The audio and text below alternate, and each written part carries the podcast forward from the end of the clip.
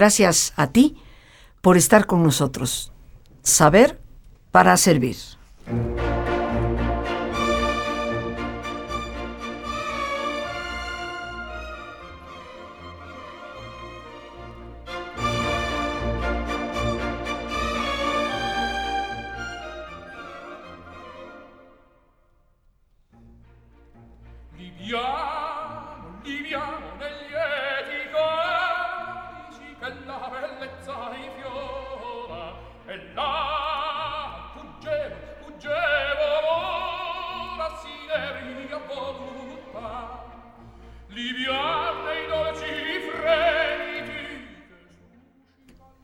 Bebamos, queridos amigos. La inolvidable voz de Pavarotti en el famoso brindis de la ópera La Traviata. El brindis, obviamente con el vino. El vino, una tradición milenaria que nos antecede, estoy segura, en mucho del conocimiento que tenemos de la historia más antigua. La vid, un fruto abundante, en la cuenca del Mediterráneo y algo que tradicionalmente por siglos, muchos antes de Cristo y muchos después de Cristo, pues ha ido acarreando tradiciones, construyendo prácticamente culturas.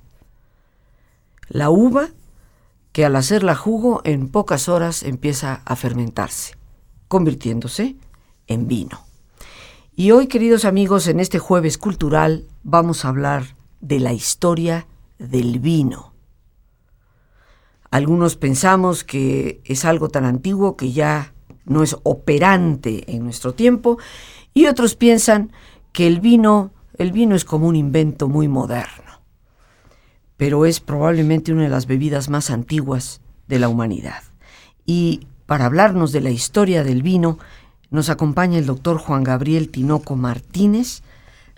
Obtuvo su doctorado en ciencias biológicas con un programa de ciencia, tecnología e ingeniería de alimentos. También tiene otro posgrado, eh, máster en viticultura y enología, también de la misma universidad, impartido en esa Escuela Superior para Ingenieros Agrónomos.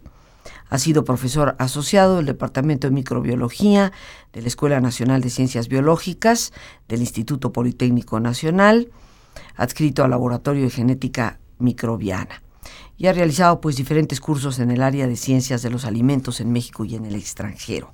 Pero obviamente, ante una maestría de viticultura y enología, y adicionalmente como doctor en ciencias biológicas, pues quién mejor para contarnos de la historia del vino en este programa que adornaremos con una música que obviamente está asociada al vino, como es el famoso brindis del bohemio de esa gran ópera La Traviata. Al doctor Juan Gabriel eh, Tinoco Martínez le damos la bienvenida, con todo respeto y afecto le llamaremos por sus nombres. Juan Gabriel, bienvenido. ¿Qué tal? Buenos, buenas tardes, pues me da mucho gusto estar aquí en este programa y también para platicar un poquito de esta historia del vino, conozcan un poquito más y, ¿por qué no?, también nos enriquezcan con los conocimientos que ellos tienen, ¿verdad? Porque todos alguna vez hemos tomado vino, hemos escuchado historias del vino, ¿verdad?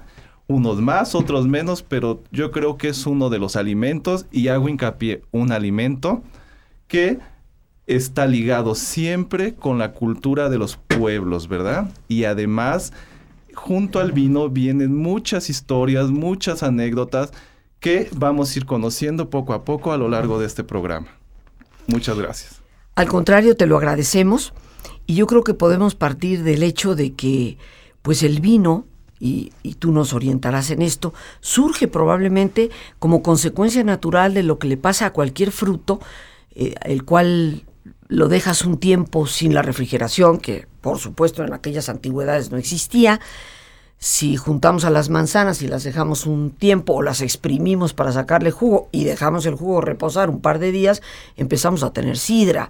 Y como en los países antiguos de nuestro continente, como los sudamericanos le llaman la chicha de maíz, eh, pues el maíz que se fermenta. Claro. En el momento en que no tenemos refrigeración, esta va a ser la consecuencia. ¿Es probable que el vino se haya iniciado por esto? Claro, este, esto tiene mucho de verdad. Incluso algunos de los aspectos que en la antigüedad se tomaban del, del, vino y por lo cual les llamaba tanto esta atención y se relacionó tanto, bueno, con muchas cosas divinas fue la característica de que dejaban el jugo de uva o incluso simplemente las uvas en una vasija, qué sé yo, de hace muchísimo tiempo y al día siguiente observaban que ese jugo, esas uvas habían cambiado, ya era otra cosa ya tenía burbujas, cambiaba de color, cambiaba de olor. Entonces ellos, bueno, en aquellos tiempos no conocían que había una levadura, que había un proceso fermentativo, ¿verdad? Y que esas levaduras venían en la cascarita de las uvas, que es donde vienen. Entonces se llevaba a cabo una fermentación espontánea. Ellos en aquel tiempo no lo sabían y ¿qué hacían? Pues lo, relacionaban con cuestiones divinas, ¿verdad? Ahora en, nuestra, en la actualidad ya conocemos muchísimo sobre fermentaciones, sobre la enología, la enotecnia, la viticultura y, y, le damos una explicación lógica a cada uno de estos efectos que ocurrían, ¿verdad? Estos fenómenos bioquímicos. Pero en aquel tiempo se relacionaban con cuestiones divinas. Y ya platicaremos un poquito cómo cada cultura lo, relacionó e incluso cada cultura tenía un dios del vino, ¿verdad? Al cual se le hacían, este, bueno, ofrendas, se le hacían fiestas, ¿verdad? Y el clima de, y el clímax de esto fue en la cultura romana. ¿Quién nos recuerda a Baco, verdad? El dios del vino. A Dionisio, su antecesor eh, griego, ¿verdad? Y las bacanales que se hacían, estas fiestas muy grandes donde había mucho vino, ¿verdad? Que posteriormente cuando llegó la religión cristiana, bueno, se censuraron un poco, ¿verdad? Pero ya platicaremos un poquito de todo esto. ¿Dónde se inicia el vino? El punto de arranque del primer país, la primera zona donde se consumió el vino. Que sí, bueno, este, bueno, se han hecho muchos estudios, muchos historiadores, arqueólogos, y se ha determinado que el vino originalmente, bueno, donde las primeras culturas donde hicieron vino está situado en la zona del Cáucaso en la zona del Cáucaso. De allí pasó a la cuenca del Mediterráneo, ¿verdad? Si el Cáucaso estamos hablando de lo que es eh, Rusia, de, lo, parte... de lo que en estos momentos es Armenia, Georgia, la parte oriental de Turquía, Persia también se tienen datos. Irán. Irán, claro, lo que era antiguamente Persia, ahora es Irán. Irak, ¿verdad? Que además por su, por su clima son excelentes para tener un buen crecimiento de la vid, ¿verdad? Esa zona sur de lo que era la Unión Soviética. Esa zona sur, vamos a poner esas. Y de allí pasó, bueno, a, Egipto, por supuesto, al Medio Oriente, lo que es ahora Líbano, Israel, ¿verdad? Y después a la cuenca del Mediterráneo, sobre todo en Grecia, Italia, y cuando los romanos tenían el apogeo de su civilización, pasó a lo que es ahora España, que antes era Galia e Iberia, que es lo que... Galia, Francia. Francia, claro. Galia, lo que, era, lo que es Francia ahora. Pero incluso se tienen datos de 7000 años antes de Cristo, de semillas que se han encontrado en, la zona de, de, Armenia, donde se ha podido distinguir que hay semillas de uvas silvestres y semillas de uvas ya cultivadas. Eso, nos, eso es un gran descubrimiento porque desde 7000 años antes de Cristo ya esas civilizaciones fueron capaces de cultivar la vid. Entonces, esta historia del vino se pierde en la historia. Y bueno, un poco más en la historia, vamos a poner entre comillas moderna, que es muy antigua. ¿Quién no ha leído alguna vez el Viejo Testamento? En el Viejo Testamento también ya se hace mención del vino, de la vid, ¿verdad? Y en una historia muy importante y que todos conocemos como es el arca de Noé, cuando Noé llegó a tierra, lo primero que hizo fue sembrar la vid, ¿verdad? Entonces, la, vid como fruto y la vid, porque produce el vino en forma tan rápida, se puede almacenar. Eso es muy importante, porque además las características que tiene el vino permite que esta bebida se pueda almacenar y que no sea fácilmente contaminada por bacterias, por hongos o por algunos otros microorganismos, ¿verdad? Y de allí también que en las antiguas civilizaciones se le tomó de gran importancia porque gracias a ello ellos podían tomar un líquido porque el agua en aquellos tiempos pues no era como ahora potable, que sabemos que hay muchas enfermedades, sino ellos se daban cuenta que si tomaban el vino diluido, esa agua no les causaba, bueno, esa bebida ya no era agua, era un vino diluido, esa bebida no les causaba ningún problema a la salud. ¿verdad? Y yo creo que también valdría la pena, eh, que obviamente tú eres el experto en esto, el grado de, de, fermentación que alcanza el vino, pues nunca llega a superar un grado alcohólico exagerado, ¿no? No es como el vodka o el tequila o el ron. O sea, ¿qué grado de alcohol puede llegar a tener esas uvas que en forma natural claro. se fermentaban y las ponían en vasijas de claro. barro? Esa pregunta es muy interesante. En la actualidad debemos de distinguir muy bien que el vino que tomamos ahora en una comida, en una reunión, en una plática, no es el vino que tomaban las antiguas civilizaciones. Ahora este vino que tomamos tiene un grado alcohólico dependiendo si es tinto blanco. Puede ser un vino de mesa de 8 grados, un tinto de 12, 14 y hay vinos que se llaman encabezados donde uno les agrega alcohol procedente de las uvas, ¿verdad? Un ejemplo de estos es el vino de Oporto, por ejemplo, es un vino encabezado, que quiere decir que se le agregó alcohol y esos alcanzan más o menos una concentración de 20 grados. En la antigüedad, si ellos no tenían los conocimientos para decir, bueno, al mosto, que, que, vamos a aclarar, el mosto es el jugo de las uvas, no es el vino, ¿verdad? Uh -huh. Entonces el mosto es el intermedio que después de una fermentación se va a llevar a cabo el vino.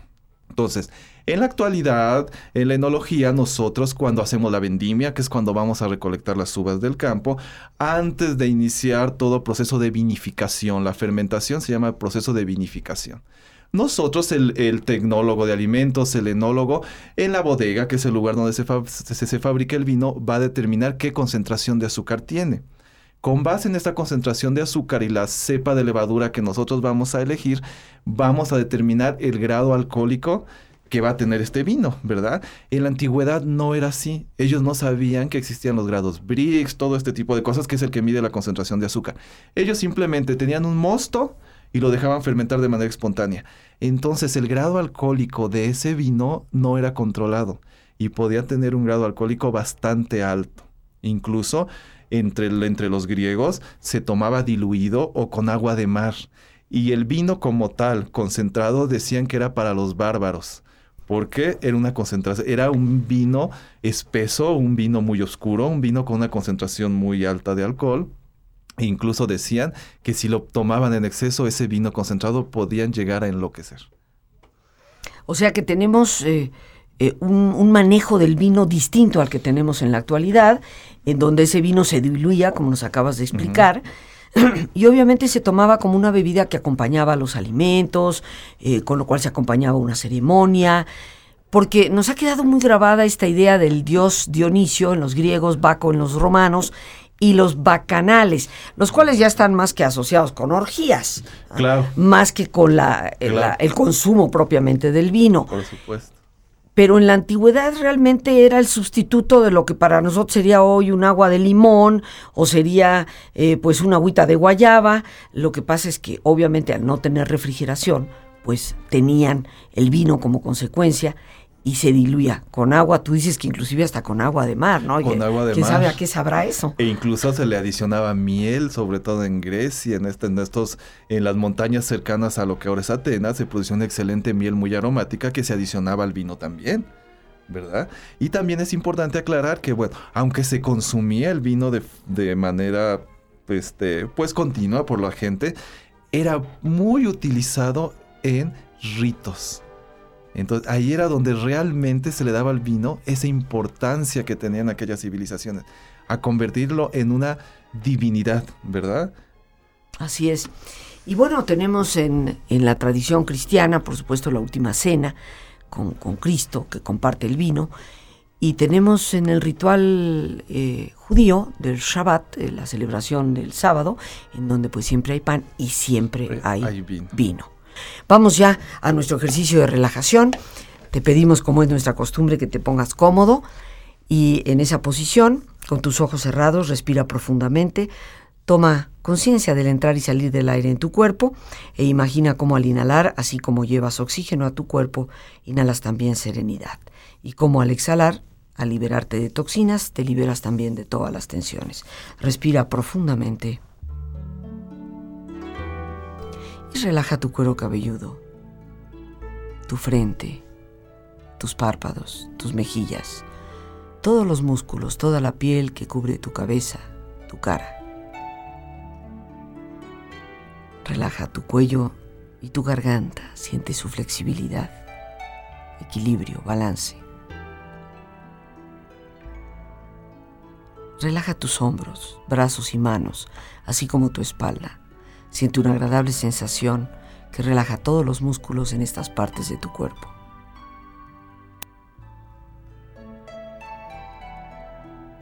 Relaja tu pecho exterior e interiormente.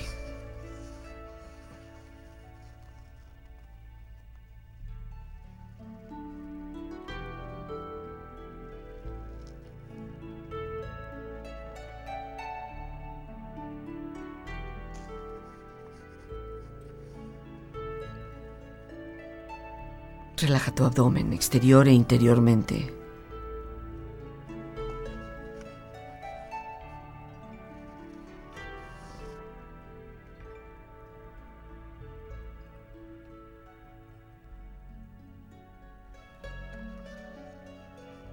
Relaja tus muslos, tus rodillas.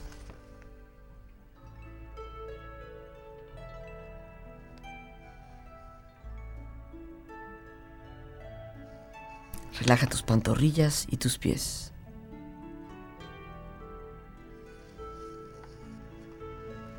Con tu cuerpo profundamente relajado, proyecta en tu mente la imagen de un lugar ideal para el descanso. Un sitio de belleza y paz, y siente estar ahí.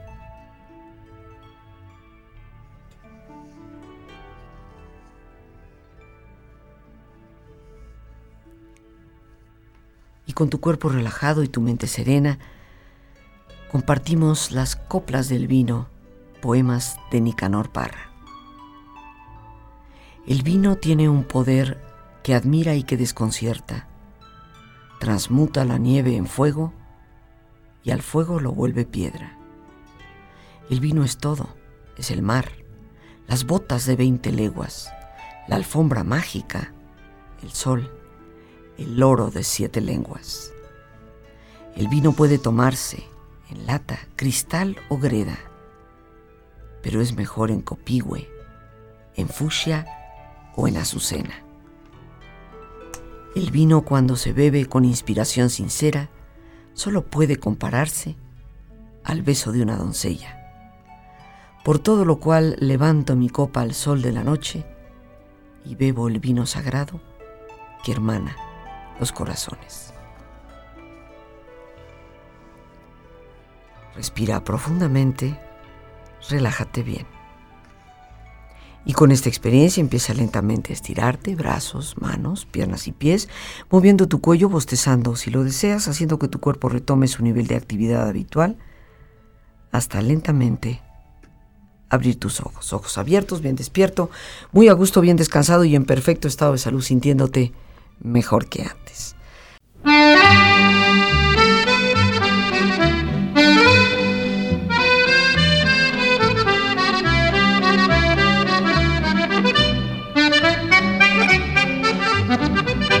Il y a le printemps et ses fleurs, l'été son soleil, ses vacances, l'automne aux changeantes couleurs, l'hiver sa neige où l'on s'élance, qu'importe pour moi les saisons, mon bonheur je le chante à Suzon, ma joie c'est ton rire joyeux, ma joie.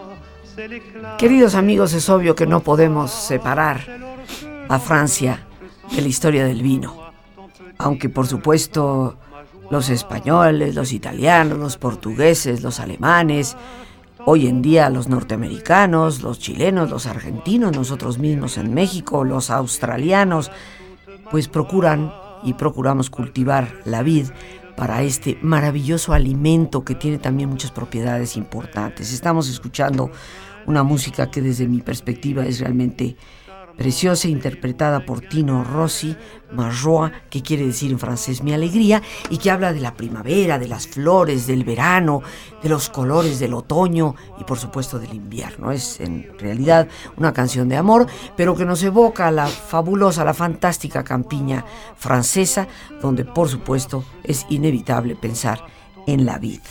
Y con nuestro invitado, el doctor Juan Gabriel Tinoco Martínez, cuéntanos, Juan Gabriel, cómo es que evoluciona de esa parte primitiva de civilizaciones antiguas para llegar hasta los griegos, a los romanos. ¿Qué pasa después con el vino? Claro, ¿qué pasa después? Eso es muy interesante. Porque cuando, los, cuando la civilización romana cayó en decadencia, ya estamos hablando en eh, después de Cristo, que se hacían Sí, estas fiestas, más claro. Baco, todo esto. Y la religión cristiana católica en aquel tiempo, pues lo veía un poquito mal, ¿verdad? Entonces cayó en desuso, se atacaron estas fiestas y el consumo de vino cayó. Fue posteriormente, por ahí entre el siglo V, VII, IX, donde solo se, pues, se fabricaba vino, se hacía el vino en muchos monasterios, porque no hay que olvidar que el vino siempre está relacionado con la, con la religión cristiana, que más que la sangre de Cristo, ¿verdad? El vino. Entonces, realmente cayó en una época difícil y no fue hasta la Edad Media donde muchos de estos conocimientos que fueron adquiridos por los monjes en estos monasterios que fabricaban el vino ya fueron poco a poco pasando al público en general. De esta forma, muchos agricultores empezaron a volver a sembrar la vid, a producir vino, ¿verdad? En esta época también se consumía mucho vino por lo que comentamos anteriormente. Era difícil tener acceso al agua potable. Entonces el vino, al tener una concentración alcohólica de 10, 12, 15 grados, no sabemos bien cuál, pero al tener una concentración alcohólica hacía que muchas de estas bacterias, de estos microorganismos nocivos, pues no pudieran crecer en este medio, ¿verdad? Entonces una época en donde se volvió a iniciar el- la producción y el consumo de vino. Pero realmente donde se sientan las bases para la enología actual y donde ya se empieza a fabricar el vino ya como lo conocemos, ya se empieza a distribuir, se empieza a exportar, se empiezan a, a tener noticias de que tal vino es excelente, el vino de tal bodega, donde se empiezan a etiquetar los vinos, ¿verdad? En aquellos tiempos, claro, era de una forma muy rudimentaria. Ahora en una etiqueta del vino podemos obtener una gran información. ¿Verdad? Podemos saber desde la bodega el tipo de vino, el grado alcohólico, la variedad de cepa, muchísima información. En aquellos tiempos lo primero que se hizo fue qué tipo de vino era, que no tenían realmente muchos, generalmente eran todos vinos tintos, quién había producido ese vino y qué año las añadas empezaron, ¿verdad? La forma de presentarlo... Estamos hablando del siglo 17, en 17. el siglo XVII. Es, es muy importante recordar que las primeras zonas vitivinícolas se asentaron cerca de los ríos, de las márgenes de los ríos. ¿Por qué? Porque era muy difícil el transportarlos, ¿verdad? Vamos a imaginar que tenemos toneles de 20, 30, 100 litros. Era muy difícil transportarlos a los lugares de consumo. Sí, principalmente en el sur de Francia, en Burdeos, se producía mucho vino en esa época y se exportaba principalmente a Inglaterra. Entonces, tenía que ser una forma de transportarse muy fácil y qué mejor que los barcos, ¿verdad? En estos ríos caudalosos, de ahí iban a la costa y se exportaban para Inglaterra. En este siglo XVII, como les comenté, ya se empiezan incluso a diferenciar algunos tipos de vino. En el siglo XVII se inventa el vino de champaña o el champán, ¿verdad? Que ahora es muy conocido y nos gusta mucho, ¿verdad? Y tiene uh, una gran popularidad. Pero fue realmente un accidente el que hizo que se descubriera esta segunda fermentación, ¿verdad? Y fueron los monjes lo que lo descubrieron también. Imagínense, en este siglo fue cuando por primera vez se utilizó el corcho. Antes las botellas se sellaban incluso con tapones de yeso o se, guardaban en, en, en barricas de, bueno, en barricas no, en grandes ollas de barro, ¿verdad? Entonces fue la primera vez que se utilizó una botella y que se utilizó un corcho. E incluso algunas regiones empezaron, como en la zona de Portugal, muy cerca de Oporto, donde tenemos los grandes vinos de Oporto, se dieron cuenta que los vinos cuando hacía calor se descomponían. Esto que ellos llamaban que se descomponían, que ya no tenía el mismo sabor. Y al encabezar los vinos, esto es decir, como les comenté, ponerles alcohol, estos vinos duraban más tiempo. Entonces fueron los cimientos también de los vinos de Oporto, de los vinos licorosos, ¿verdad?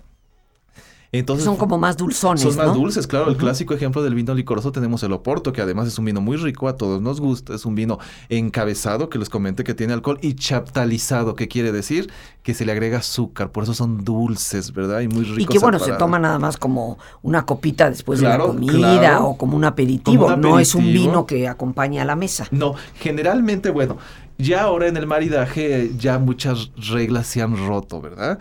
Pero generalmente estos vinos también se llaman... el maridaje se refiere a la combinación que hacemos de vinos de acuerdo a la comida, que estamos claro, tomando, ¿no? ¿Qué claro. vino combina con este con tipo este de vino, comida? claro. Estos vinos licorosos se sugiere que se tomen con cosas dulces también, por, por eso también se les llama vinos de postre. Probar un oporto con chocolate y fresa es una de las experiencias ricas, ¿verdad? Son muy buenas, pero también se puede consumir con algunos pates de estos de franceses, un foie gras de estos también puede ser, por supuesto. Entonces, como les comentaba, estos vinos ya se empieza a diferenciar. Y también en esta época nacen los vinos de Jerez que son unos vinos, bueno, son mis favoritos porque desde el punto de vista bioquímico y microbiológico son muy ricos, son unos vinos especiales realmente. Se les llama de crianza biológica.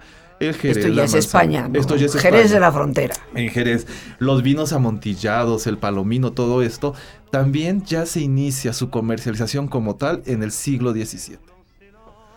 La, la historia ha sido larga, pero una pregunta. ¿Qué es lo que hace la diferencia entre el vino blanco y el vino tinto? Mm, ¿Es el perfecto. tipo de uva? Claro, es el tipo de uva. Bueno, de- podemos ir de lo general a lo particular.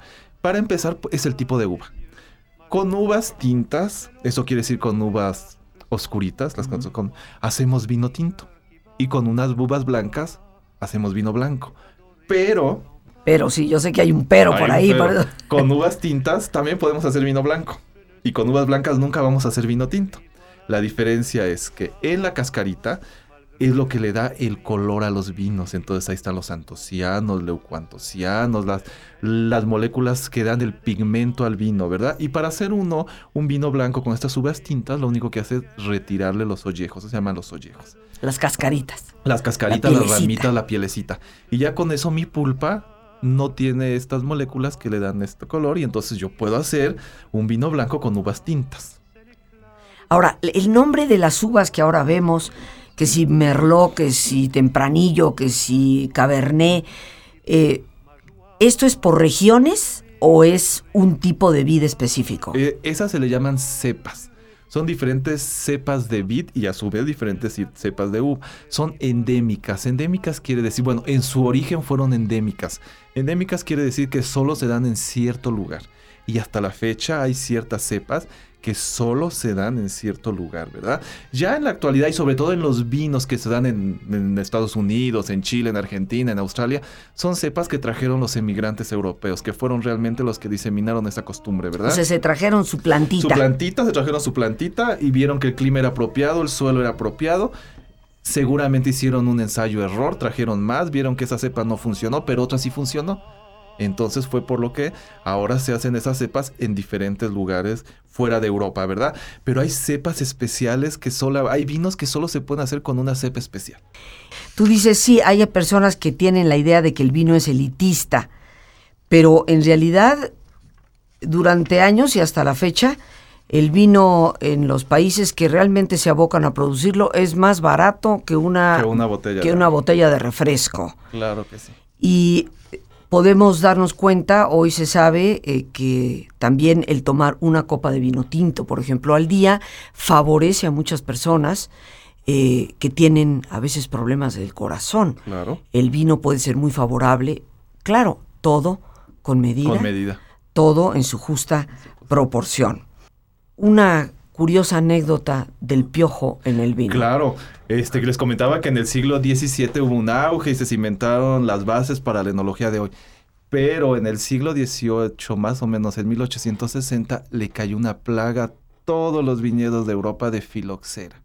Fue una época muy dura y muy difícil que duró entre 40 y 50 años, donde realmente se acabaron los cultivos y por lo tanto el consumo de vino y la producción de vino decayó de una forma alarmante. Para que nos demos cuenta cómo este piojo que llegó de América, porque fue en unos barcos, en unas, en unas plantas contaminadas, cómo Bueno, causó ahí nos vamos, tanto ellos, daño. ellos nos trajeron la viruela. Sí, sí, vez, claro. Nos trajeron la viruela. Pero Y eso mata es- claro, gente. Claro, que sí mata gente. esa época fue difícil para el vino. Ya después, en los 50, se cimentó todo lo que es la enología moderna. Que hay una gran información y es un mundo muy interesante que cualquiera de nosotros, si estamos interesados, nos podemos acercar a conocer un poquito más. Eh, ¿Qué es lo que debemos saber así en forma rápida, porque nos queda como un minuto, lo básico que debemos saber de un vino? Cuando alguien dice, ¿cómo la gente sabe si el vino está bueno o está malo? Bueno, yo siempre les digo que, como les comenté hace rato, el mejor vino es el que a uno le gusta. Y lo primero que hay que hacer uno es preguntarle al bolsillo, ¿verdad? Y otra cosa muy importante, ¿para qué ocasión queremos ese vino? Si es un vino para degustarlo en una comida de diario, una comida informal, pues podemos consumir un vino joven, ¿verdad? Un vino tinto, un blanco, un joven, está perfecto. Si nosotros tenemos una ocasión muy especial, con una comida muy especial, podemos pensar en gastar un poquito más de dinero y comprar un vino reserva, un gran reserva, un jerez. Y si tenemos algo que celebrar, pues una champaña, ¿verdad? Que la champaña no solamente es para brindar, la champaña se puede consumir, acompañar con alimentos. Bien, pues ahí tenemos una idea en el tiempo que nos es disponible en el programa sobre la historia del vino, una de las bebidas sin lugar a dudas más antiguas en la humanidad. No hace muchas décadas eh, se descubrió en el Mediterráneo eh, pues los vestigios de un naufragio donde había unos toneles de vino en barro. Bueno, ¿qué te puedo decir? No, no, no sé si alguien finalmente se atrevió a abrirlas porque al sacarlas del mar, el vino estaba aún ahí adentro. Estábamos hablando en ese entonces de un vino que posiblemente se produjo muchos años antes de Cristo y fue descubierto por ahí los años 60 o 70 eh, a través de buceadores y personas que buscaban un naufragio. Una bebida muy antigua, una bebida que debemos de ir conociendo un poco más, mucho más agradable, mucho menos vamos a decir, inofensiva que las bebidas fuertes que tienen un grado alcohólico mucho mayor. Y que por supuesto acompañan a la comida en muchas ocasiones de una manera muy, muy agradable. Las gracias a Dios por este espacio que nos permite compartir, a nuestro invitado, el doctor Juan Gabriel Tinoco Martínez, y a ti, el más importante de todos, una vez más, gracias por tu paciencia al escucharme y por ayudarme siempre a crecer contigo. Que Dios te bendiga.